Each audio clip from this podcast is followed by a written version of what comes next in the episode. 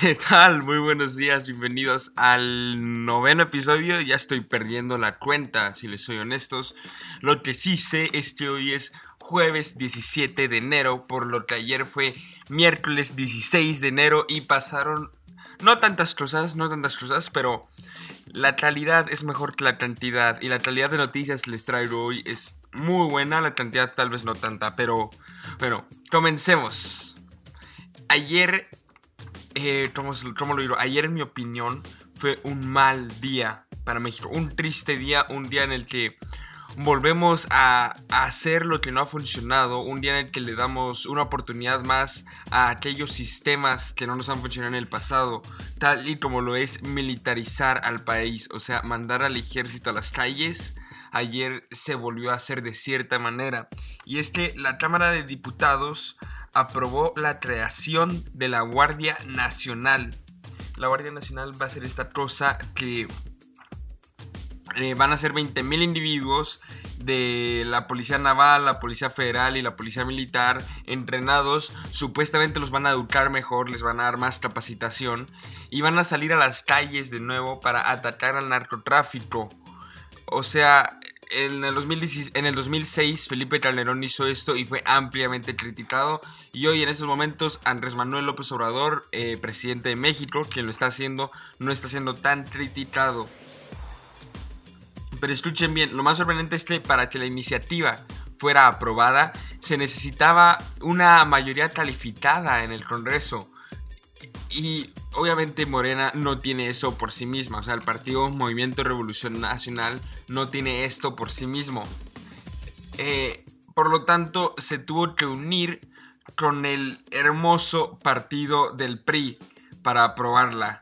Sí, Morena, la nueva transformación, la esperanza de México, se unió con el partido que mantuvo a México bajo una dictadura por décadas para militarizar aún más al país. Lo increíble de todo esto es que la gente apoya estas medidas. No, no, no puede ser. Estamos. Yo, cuando todo el mundo critican que Felipe Calderón haya mandado al ejército a la calle y ahora se hacer lo mismo y por alguna razón a la gente esto le parece correcto en esta ocasión.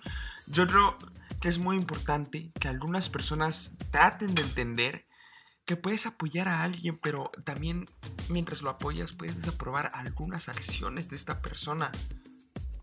En México se siente que la gente que apoya a Andrés Manuel López Obrador lo hace a muerte. Todo lo que él hace es bueno, todo lo que él no hace es malo. O sea, se siente como si Obrador mañana pudiera, yo qué sé, em, vender el país y la gente diría, ten paciencia, ten paciencia, van a venir cosas buenas, tiene buenas intenciones. Sí, señores, esto no es una iglesia. De buenas intenciones y de fe no se arma a un país, ¿saben? Em, no está bien que se le confíe absolutamente todo con los ojos cerrados. No estamos haciendo el Bird Box Challenge ni nada por el estilo. Estamos tratando de hacer un país y un país se hace con autocrítica, eh, con decisión y, y, nada de tonterías de fe ni nada. O sea, eh, el país se tiene que armar con hechos y, verdades, pues. Y ahorita lo que está pasando es que el ejército va a ir a la calle de nuevo, con más fuerza, y eso no debe ser aplaudido. Pero también podemos hablar también de otra cosa, la caravana de migrantes, que ya está en Guatemala y siguen en su camino hacia los Estados Unidos de América.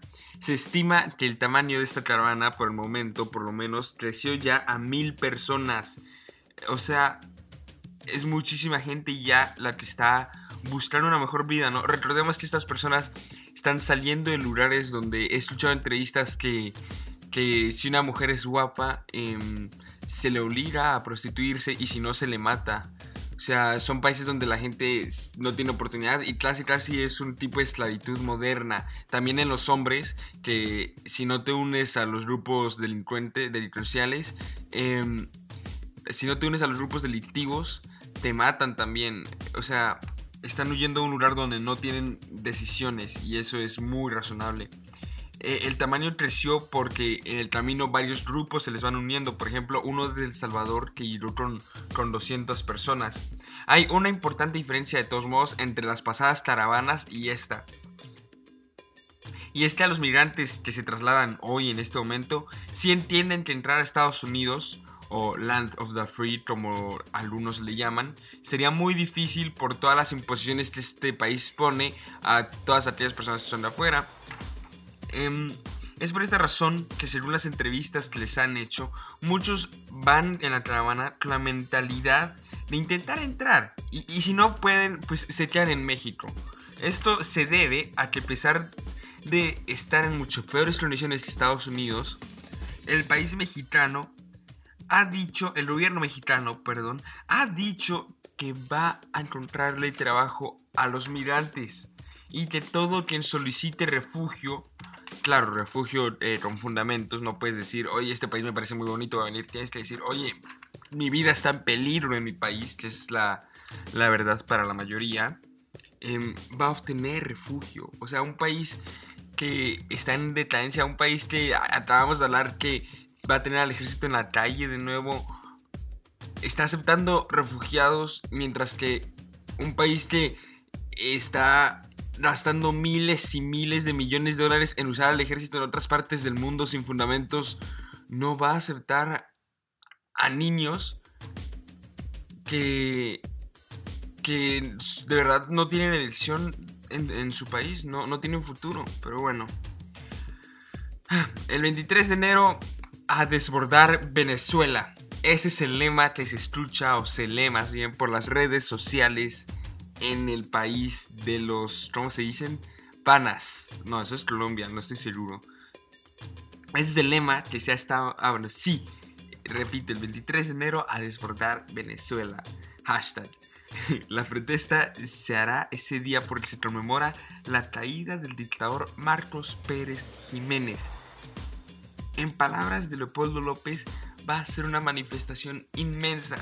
O sea, no sé, ojalá no lo vaya a ser, pero hay, mucha, hay muchos analistas y individuos e individuos que señalan que podría ser hasta sangrienta, porque si sabemos que si el ejército no decide eh, desatratar, a, Maduro, si el gobierno decide seguir siguiendo las órdenes de Maduro, va a funcionar como una orden represiva, como, un, como una fuerza represiva en contra de los protestantes.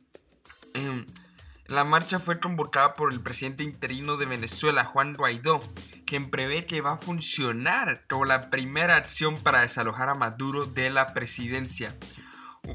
O sea, que ya Maduro va para afuera, según Guaidó, y ojalá así sea el caso de verdad. Guaidó pretende hacer esta protesta en un momento perfecto y es no puede ser mejor este, este punto porque casi la totalidad de la comunidad internacional respalda a la oposición a Maduro.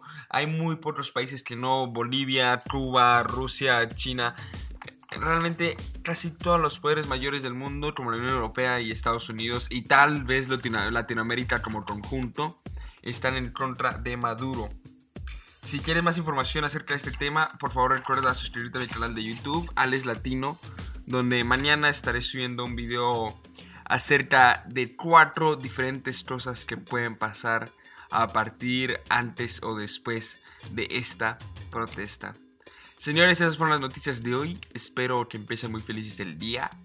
Em, recuerden que es muy importante estar informado, a pesar de que sientas que estas historias no te afectan, realmente sí te afectan.